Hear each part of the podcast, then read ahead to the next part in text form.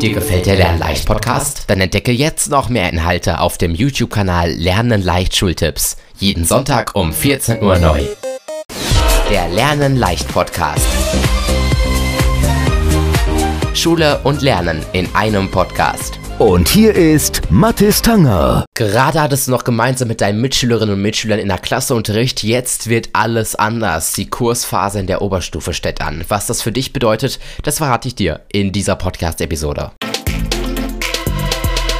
Und damit ganz herzlich willkommen zum Lernen leicht Podcast. Egal ob G8 oder G9, ab einem Zeitpunkt ist es für alle Schülerinnen und Schüler soweit.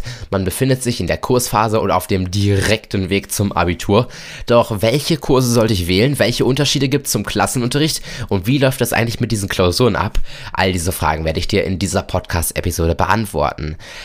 Punkt Nummer 1. Kursphase versus Klasse. Wo liegen da eigentlich die Unterschiede? Im Gegensatz zum Klassenunterricht, wie du ihn ja noch aus der Sekundarstufe 1 bis zur Klasse 9 oder eben auch 10, wenn du G9 hast, kennst, dann hast du nicht immer mit denselben Schülern Unterricht. Alle Klassen aus eurer Stufe, die werden zusammengelegt und ihr habt nun gemeinsam in Kursen Unterricht. Je nachdem, wie viele Leute das Fach, also den Kurs gewählt haben, desto mehr Kurse wird es auch von diesem Fach geben.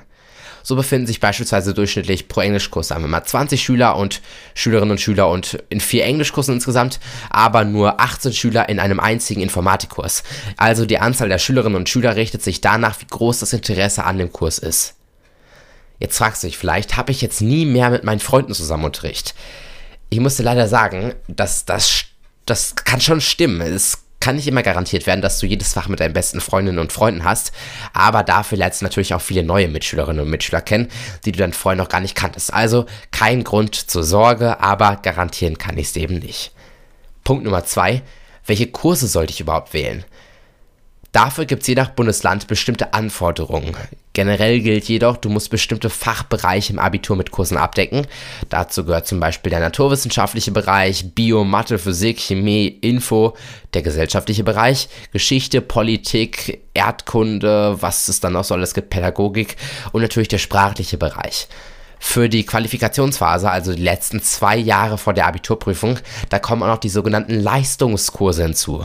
Die werden im Gegensatz zu den Grundkursen fünf statt dreistündig unterrichtet.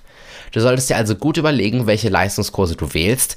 Schließlich ist es eine intensive Erfahrung, sich zwei Jahre lang fünf Schulstunden pro Woche mit diesem einen Fach oder mit diesen beiden Fächern zu beschäftigen. Deswegen auf zwei wichtige Faktoren achten. Interessiert mich der Kurs so sehr, dass ich ihn als Leistungskurs wählen möchte und ist die Zeit, die ich mit dem Lernen für dieses Fach verbringe, für mich angemessen? Weiter geht's. Wie läuft das eigentlich mit den Klausuren?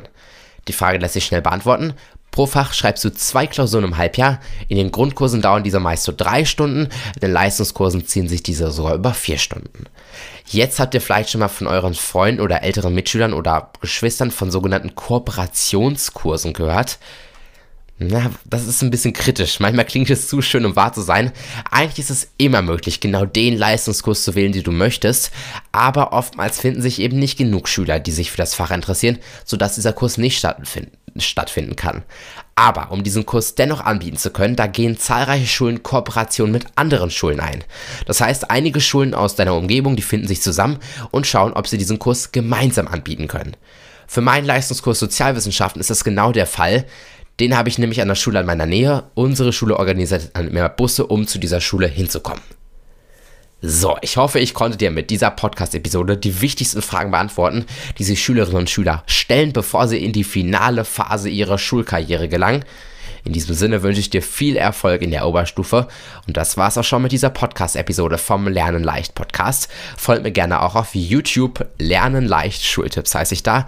Gib diesem Podcast gerne eine Bewertung auf iTunes, Apple Podcast. Folge diesem Podcast und dann sehen wir uns hoffentlich oder hören uns besser gesagt uns hoffentlich schon bald wieder. Ich wünsche jetzt noch einen schönen Tag und bis bald.